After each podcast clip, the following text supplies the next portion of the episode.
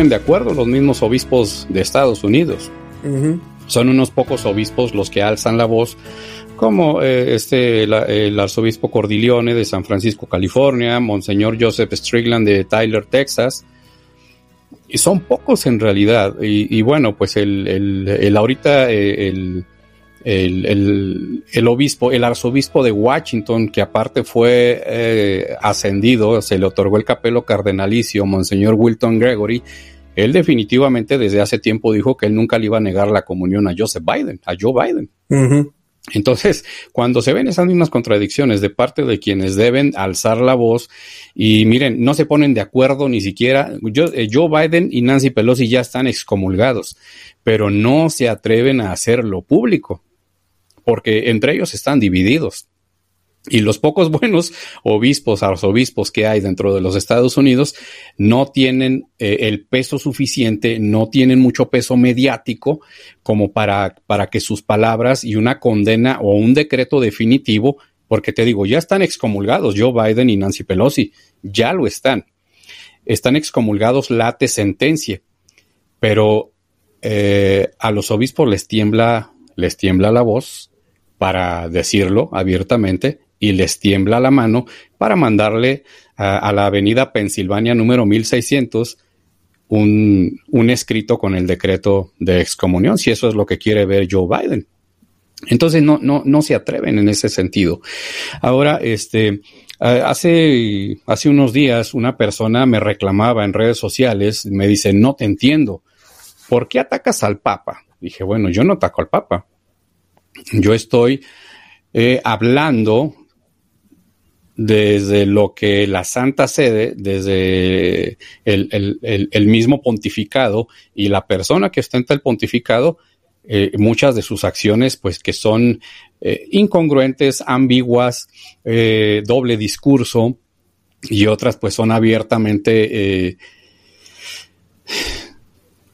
abiertamente, pues que no dejan ningún lugar a dudas sobre todo del discurso ecológico, los pecados ecológicos, eh, la aceptación de la, de la cuestión eh, homosexual. Precisamente está por salir un documental que ya salió el tráiler y lo están promoviendo en una página católica, me parece que es Catholic Link, eh, un tráiler de siete u ocho jóvenes pues que están viviendo su homosexualidad desde la perspectiva católica, pero en ningún momento de ese tráiler y del artículo que lo acompaña, en ningún, en ningún, momento se habla de conversión, en ningún momento se habla de, eh, de hacer cambios significativos, porque no se trata de decir, oh, esas personas que tienen la atracción hacia el mismo sexo son malas. No, no, no el, pecado nos aplica y nos implica a todos y todos, todos debemos santificarnos, todos debemos esforzarnos.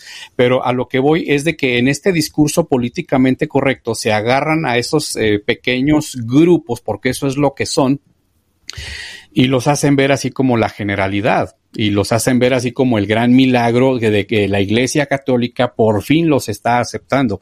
La Iglesia Católica nunca los ha rechazado, pero ha sido bien clara la Iglesia Católica en su enseñanza moral y en su enseñanza doctrinal al respecto.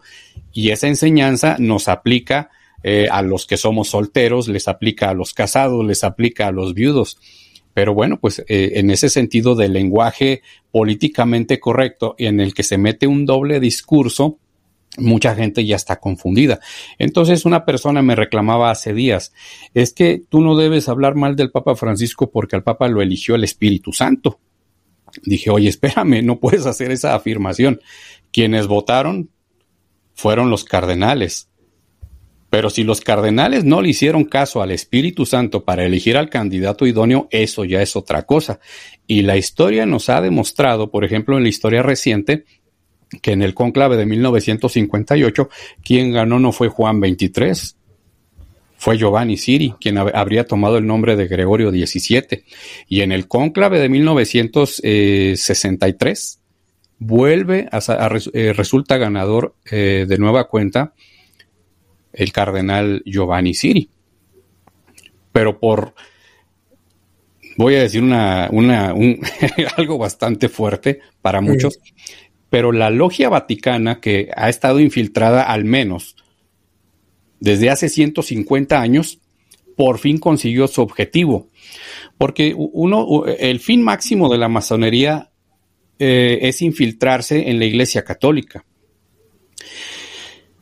Y hubo una correspondencia de 1871 entre Albert Pike y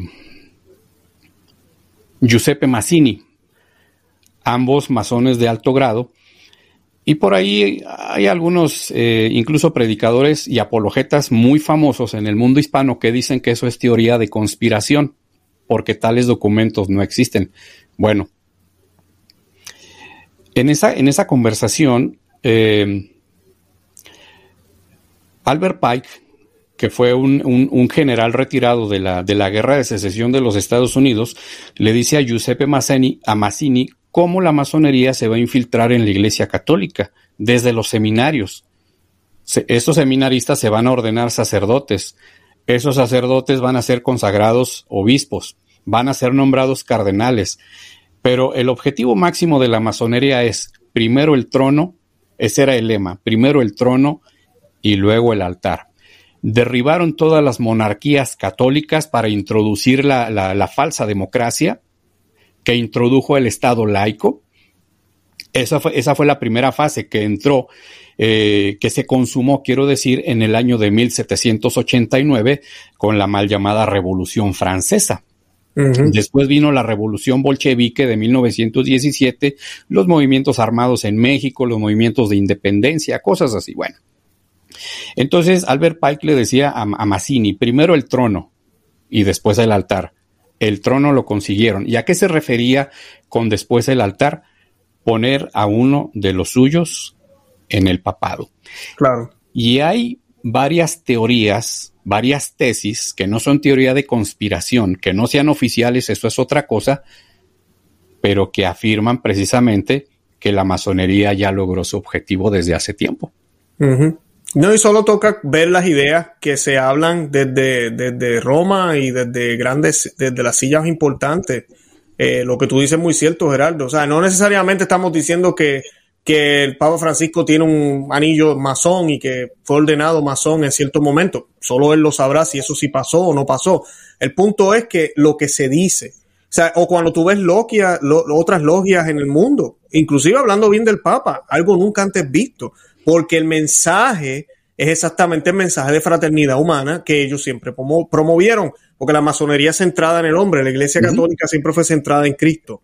Eh, y cuando tú ves un lenguaje como el que se está viendo ahora, donde todas las religiones son un abanico, todas nos pueden llevar, el hombre junto, la unidad. Hoy mismo también estaba viendo una noticia, ahorita hablando fuera del aire de noticias, eh, que el Papa Francisco estaba hablando de que habría que, habría que seguir dándole autoridad a los órganos mundiales para que sigan manejando la salud. Eh, cuando estos son ideas que no son católicas. La Iglesia Católica siempre ha creído que cada gobierno, cada ciudad, cada hogar debe tener su propia jerarquía. O sea, lo que sucede en mi casa, yo soy la cabeza de mi casa, nadie tiene que estar diciendo cómo van a hacer las cosas en mi hogar. Y así eh, tienen los alcaldes, tienen los gobiernos, tienes el presidente, las fronteras, todo eso, eso es católico, eso es bueno. Pero que se nos habla hoy en día? No, no queremos fronteras, todos vivimos, todos somos ciudadanos de la tierra, eh, y solo un, un, solo gobierno que no tiene ni idea de lo que sucede en mi país, ahora va a estar diciéndome cómo debemos vivir en, este lugar, que es lo que estamos viendo con el nuevo orden mundial. Entonces, ver un papa que habla de esa manera es el triunfo que ellos buscaban. Es igual, él hace unos años habló a favor de la separación de Estado e Iglesia. O sea, a mí eso a mí me, me alarmó cuando vi al Papa Francisco hablando de que sí, que eso era algo bueno. Eh, y lamentablemente la gran mayoría de los católicos hoy en día piensan que es algo bueno porque no entienden cuál es la verdadera relación que había entre los gobiernos, las monarquías y los gobiernos de antes con la iglesia. Siempre eran distintas, pero no estaban divorciadas, como estamos ahora, que ahora estamos divorciados. O sea, entonces, por eso estamos donde estamos. Eh, eh, es todo, todo un plan que el demonio ha ido llevando desde siempre, ¿verdad? Pero la masonería y las revoluciones que han habido es para destronar el reinado de Cristo aquí en la tierra, que fue establecido justo cuando, cuando Cristo se va, viene Pentecostés, empieza todo lo que hicieron los apóstoles y llega la cristiandad, que tuvo su momento de gloria, cierto momento. Y lamentablemente estamos viviendo ahorita unos tiempos que son esos tiempos que el Señor nos habló. Dijo que iban a venir lobos disfrazados de ovejas Que, Y cuando él hablaba de eso, no estaba hablando de las iglesias protestantes como muchos piensan. Él está hablando de la iglesia católica. El mismo Cristo está hablando de su iglesia. O sea, que, que eso es señal de que estamos en la iglesia que es. Pero eso no nos debe quitar la, la realidad de que sí, de que hay pastores que, eh, bueno, no, hay falsos pastores y que nosotros estamos llamados a, a, seguir la voz del buen pastor. Yo no puedo obedecer a los desobedientes. Eso es lo que yo siempre he dicho. Si hay pastores que están desobedeciendo, yo no debería obedecer a los desobedientes. Y pues lamentablemente la gente no ve esa diferencia. Y pues, eh, ¿qué, ¿qué, tú le puedes decir para las personas que nos están viendo, Gerardo? ¿Qué consejo tú le das? Porque no es que tú y yo seamos mejores, pero ¿qué, qué, qué tú piensas que te ayudó a ti a poder ver estas diferencias, lo que está pasando, de poder escuchar la voz de buen pastor en unos labios de un sacerdote, ir a otra parroquia y escuchar un mensaje y quedarte como que, espera un momento, aquí hay algo mal. Eh, ¿Cómo el Señor, o cómo, qué cosas has hecho tú para que el Señor te pueda ayudar un poco a discernir?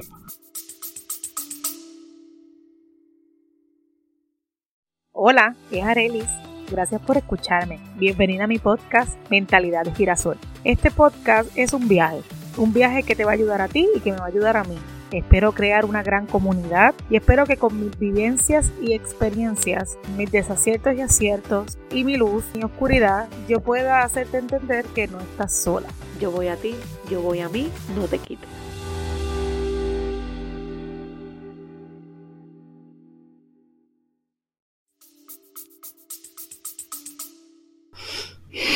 Mucha gente católica, sobre todo en el mundo hispano, tienden a ser reduccionistas.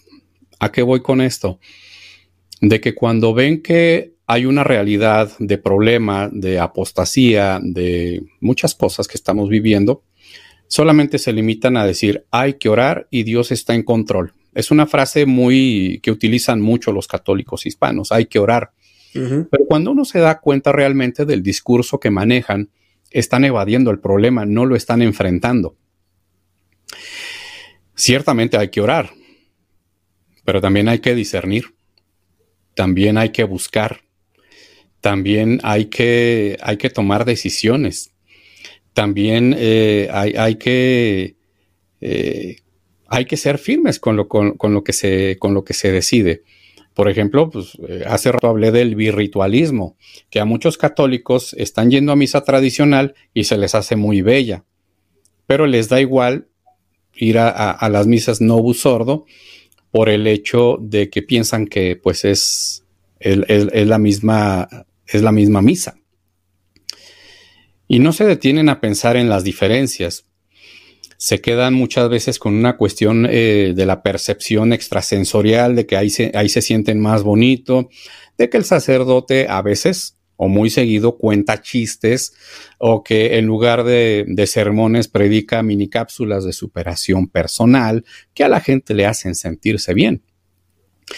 Eso no es enfrentar el problema, eso es evadir la realidad y no querer enfrentar el problema.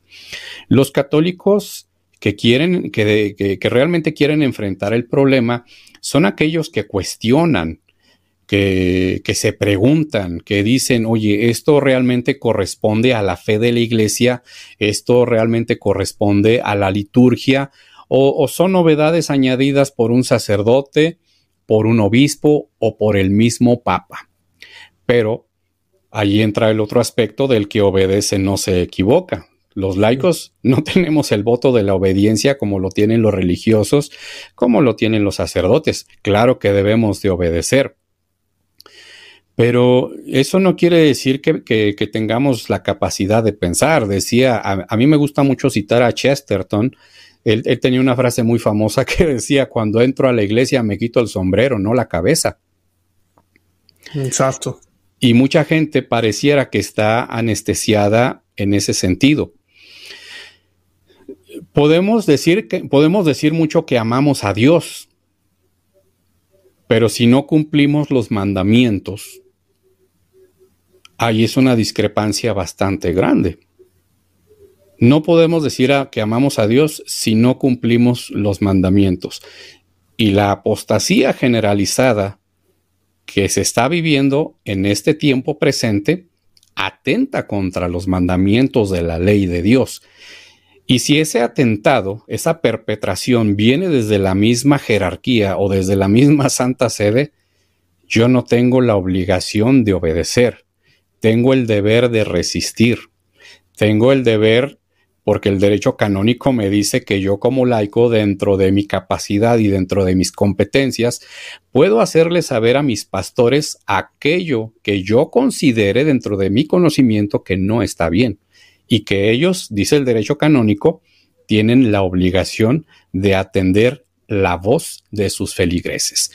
¿Y qué estamos viendo ahorita? Desprecios, estamos viendo eh, muchas burlas de parte de sacerdotes, de jerarcas, eh, y lamentablemente esas mismas burlas las estamos viendo del mismo Francisco. Las declaraciones que ha hecho recientemente burlándose de los que son rígidos, refiriéndose a, los que estamos tanto laicos o a los sacerdotes que celebran la misa tradicional, a los laicos que participamos de ella, eh, refiriéndose que no hay que ser tan rígidos, que hay que abrirse a las sorpresas del Espíritu Santo. Y como esas ideas eh, psicológicamente le hacen sentir bien a la mayoría de la gente, pues por eso las toman como verdades últimas y como verdades definitivas. Pero, eh, por ejemplo, si, si, el mismo sumo pontífice, yo estoy viendo que ahorita, eh, a raíz de, del motu propio, eh, tradiciones custodes, que no tiene nada de custodia de la tradición, sino que ya empezó a atacar, a suspender a institutos religiosos, eh, como una, unas hermanas, una comunidad de religiosas tradicionales que pues, ya les anunciaron que les van a mandar una, una visita apostólica. Tú lo dijiste al principio, nosotros no estamos yendo a la misa tradicional porque eh, no creemos en el Concilio Vaticano II o porque odiamos al Papa Francisco, para nada. Nosotros amamos al Papa Francisco y creemos que el Concilio Vaticano II es otro más, como todos los otros concilios. No, no, tenemos memoria, no nos olvidamos de que hay más concilios y más enseñanzas que todas no se pueden contradecir. Y pues eh, eh, eh, es lamentable, yo leí esa noticia y no lo podía creer. Por eso Benedicto XVI nos decía, cuando su Morum Pontificum fue publicada, lo que era sagrado antes debe ser considerado sagrado hoy. Entonces yo hago el llamado a los obispos que, que que han tomado estas posturas, que son muy pocos, gracias a Dios también, la mayoría no han hecho cambios en sus lugares del mundo, lo cual ha sido sorpresa para el Papa Francisco. Yo sé que él no está contento con eso. Eh, eh, el que reaccionen y se den cuenta, venga, espérate un momento, o sea, ¿qué, ¿qué, de malo tiene esa comunidad? Que si atrae personas, atrae jóvenes, que es lo más que atrae, ¿por qué? Porque voy a cerrarla. No, no, no, no. Permítela déjala ahí, el Espíritu Santo, ellos hablan tanto de libertad y el Espíritu Santo y la diversidad, yo no sé qué cosa, pues la diversidad no debería ir solo, solo para un lado.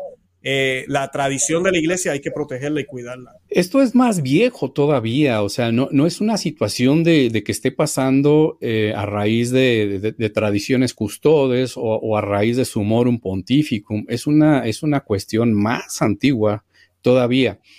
Y, hay que remontarse a, 1958, cuando, cuando muere Pío XII.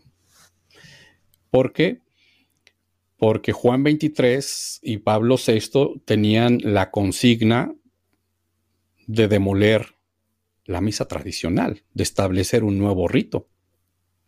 Cuando Juan XXIII convoca al Concilio Vaticano II, de una manera simbólica, abre las, eh, las, eh, unas las ventanas del balcón del Palacio Apostólico, dice que, que entre aire fresco a la iglesia. La iglesia tiene que abrirse al mundo.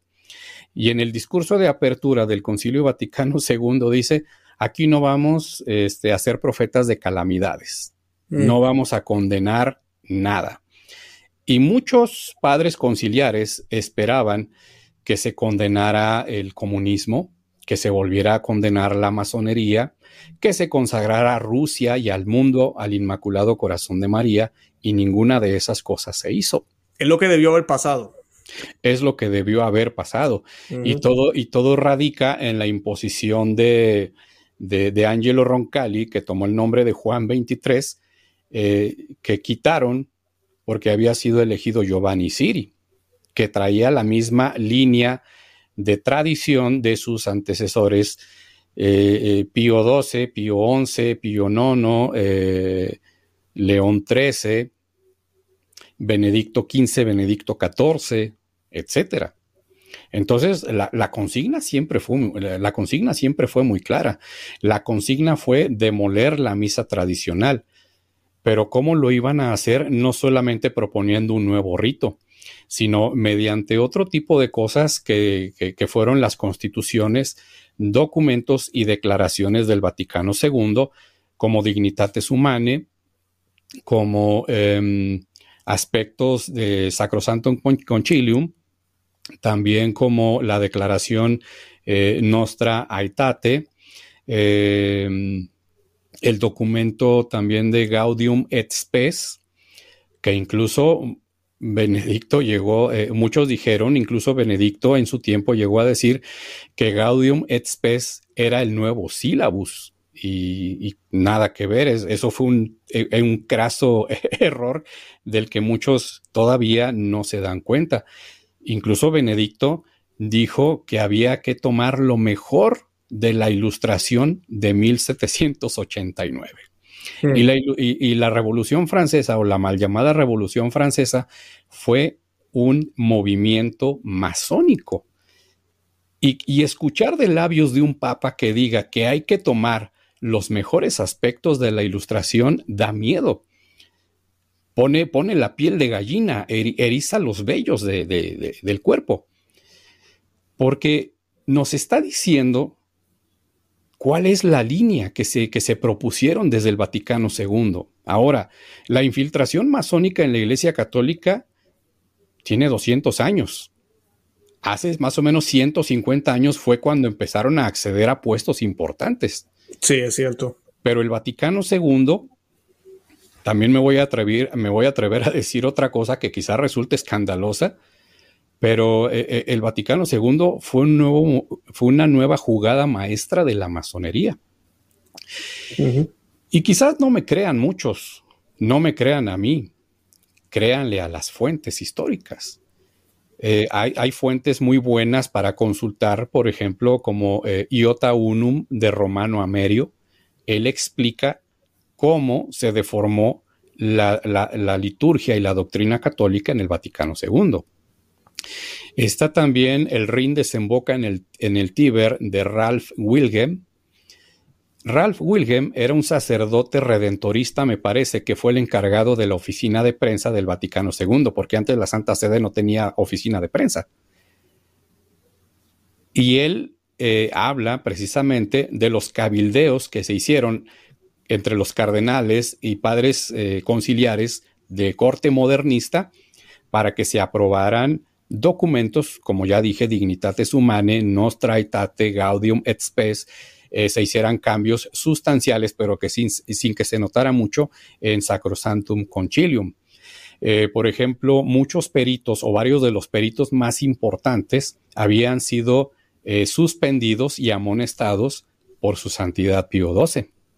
Tenemos el, el, caso, por ejemplo, de Henry de Lubac. De Lubac, sí tenemos el caso de, de, de, Yves Congar. Eh, también participó el, que murió el año pasado, el teólogo suizo Hans Kung, que fue condenado por, eh, como hereje. Eh, participó también Hans Urs von Balthasar. Todos ellos eran de la escuela modernista alemana. Participó también el joven sacerdote Joseph Ratzinger como teólogo perito pero ya había una, ya había una consigna bastante, bastante clara. ¿Qué sucedió con el pontificado de Juan Pablo II? Pues nada, que a Henry de Lubac lo asciende a cardenal sin ser obispo. Gracias a Dios, Henry de Lubac muere unos días antes de, tomar el capelo cardenalicio. A lo que voy es esto, de que eh, mientras santos padres que custodiaron la tradición y suspendieron a herejes, Llegan otros pontífices, ¿qué es lo primero que hace eh, Juan 23? Restaura a Henry de Lubac y a, y Yves Congar. Les, les, les levantan las, las, las suspensiones y las amonestaciones, los monitum que les, que les habían hecho debido a sus, a sus enseñanzas heterodoxas, que es el nombre técnico para decir enseñanzas llenas de herejía. Entonces, toda esta demolición ha sido sistemática y, no es nada, no es nada nueva. No, claro. Entonces, a lo que voy con eso también es de que mucha gente dice, toda la culpa es de Francisco. No. Mm, Benedicto no se salva, Juan Pablo II no se salva. Ese es mi punto. Juan Pablo I tampoco se salva porque era un... Eh, eh, el, primer acto que hizo Juan Pablo I, eh, Albino Luciani, fue que la tiara pontificia dijo, ya no la voy a usar más. Bueno, el, primero que lo hizo fue Pablo VI, ya no utilizó la tiara pontificia en la coronación. Y, Juan Pablo I fue por el mismo camino. De hecho, la tiara pontificia pues está en, la, en el Santuario Nacional en Washington, me parece. Está exhibiéndose como pieza de museo. Yo espero que algún día regrese a la Santa Sede y la, y la utilice un próximo pontífice. Claro. Entonces, o sea, eh, Vaticano II no fue un movimiento eh, casual, no fue un movimiento inocente. Ahora se preguntarán, ¿el Vaticano II era necesario para, la iglesia? No, no era necesario. Y, no me crean a mí, créanle a las evidencias históricas, que hay suficientes, solamente hay que buscar en los, lugares correctos. Claro, no, y sabes que eh, lo que dijimos al principio, por su fruto los conoceréis. O sea, eh, no, no, no miren lo que está diciendo, no escuchen lo que está diciendo Geraldo, no escuchen lo que yo he dicho en los programas tampoco. Mm, ya han pasado 50 años, 60 ya. ¿Qué frutos han habido después del Concilio Vaticano II? No, yo no voy a decir que no habían problemas antes, sí los habían, pero no como los que estamos viviendo ahora. Antes del Concilio Vaticano II, cualquier islam, persona del islam, musulmán, cualquier ateo, judío, y los católicos sabían qué era lo que enseñaba la Iglesia Católica. No había duda. Cómo se debía vestir en la iglesia, qué creíamos. La misa se hacía igual en todo el mundo. Y era una eh, sola misa. Era una sola misa. Todo era muy claro. Entonces, ¿ahora qué tenemos? Ni siquiera nosotros los católicos estamos, estamos todos enredados. Tú ves un obispo diciendo esto es malo, el otro dice que no. El sacerdote aquel dice, no, eh, no te preocupes, masturbarse eso es normal. El otro, no, eso es pecado mortal. Entonces está el laico mirando para acá y para allí. ¿Qué hago entonces? ¿Qué, es lo que la iglesia enseña? Eh, esos son los tiempos que vivimos después del concilio. O sea, eh, ha sido una nueva manera de ver el evangelio que no es correcta, por eso se llama modernismo. son nuevas interpretaciones. San Pío X nos hablaba de esto, de este mal grave cuando no hacen falta nuevas interpretaciones, no hacen falta novedades, no hace falta nada de eso en la iglesia. Tú muy bien lo dijiste, Geraldo.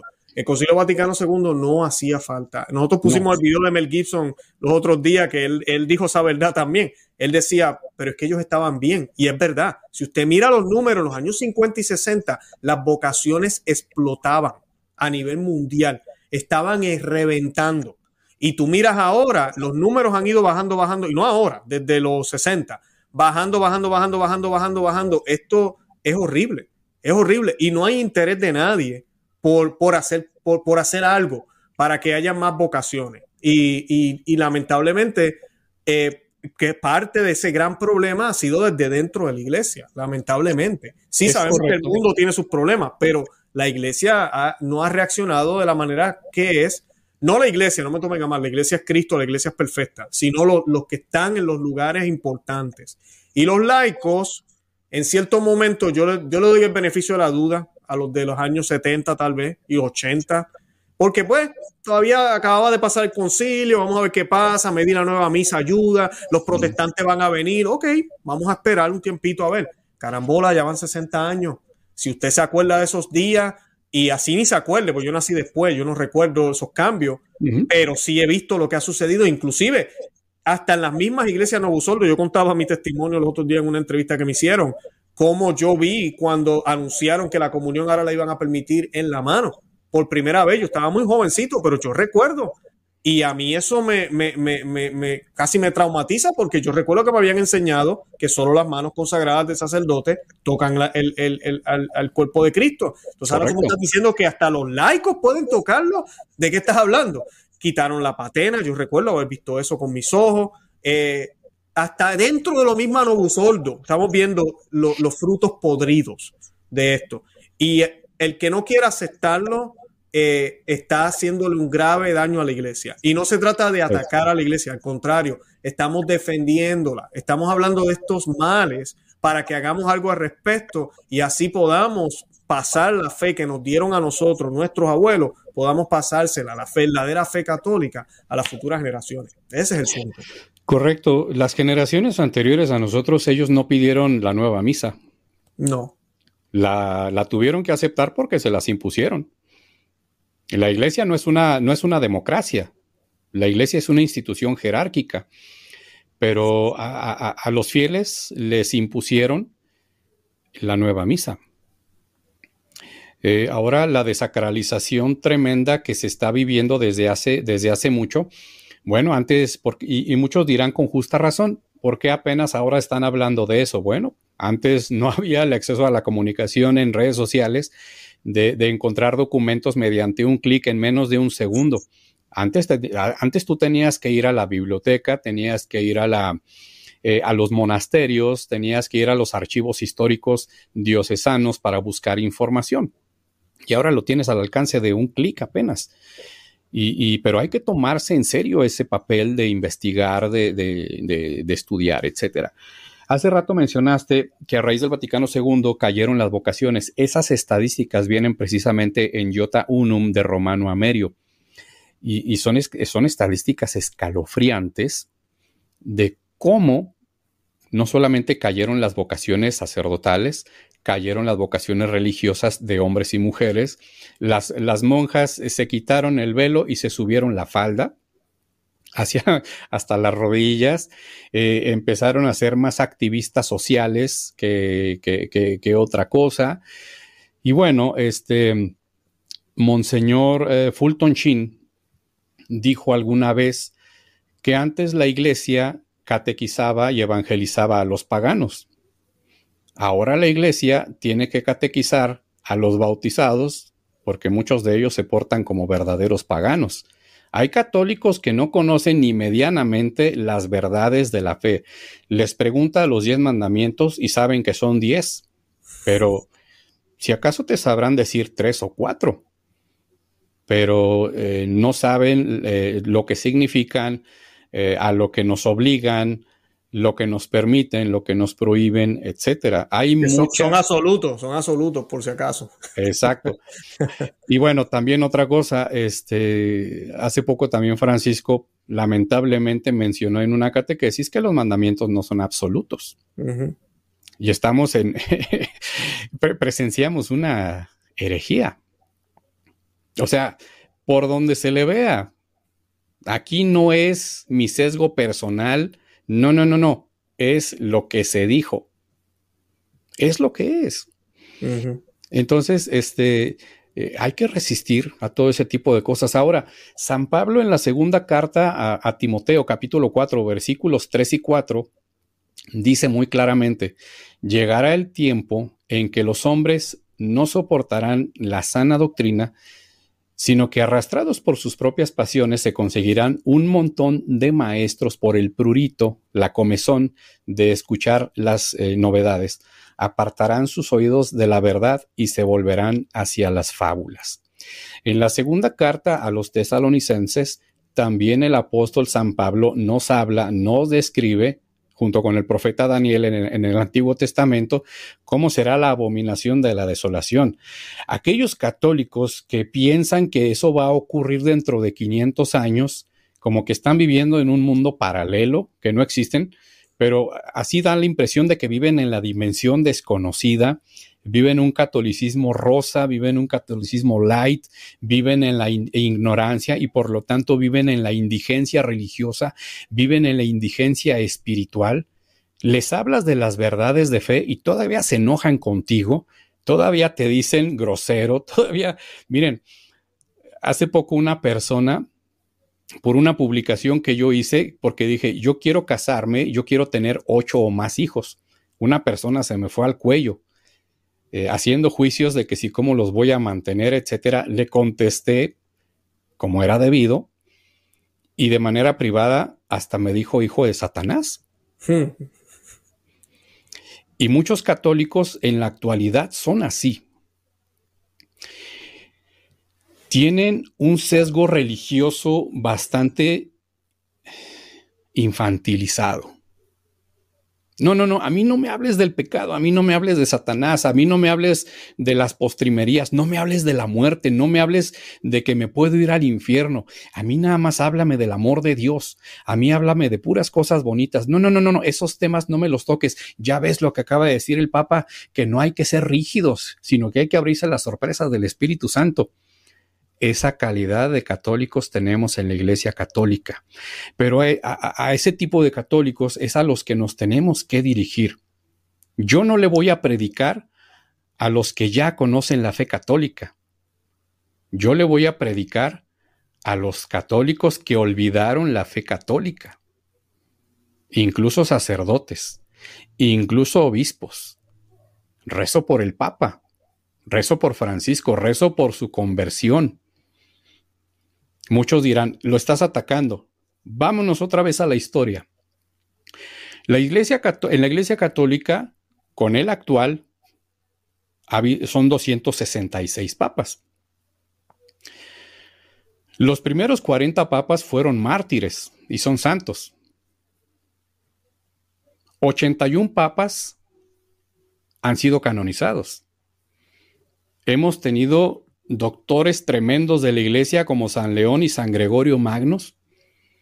Hemos tenido papas formidables como San Pío V, como San Pío X, como León XIII, como Clemente VII, que fue el primero que condenó a la masonería. Formidables, formidables en toda la extensión de la palabra, aunque no estén canonizados.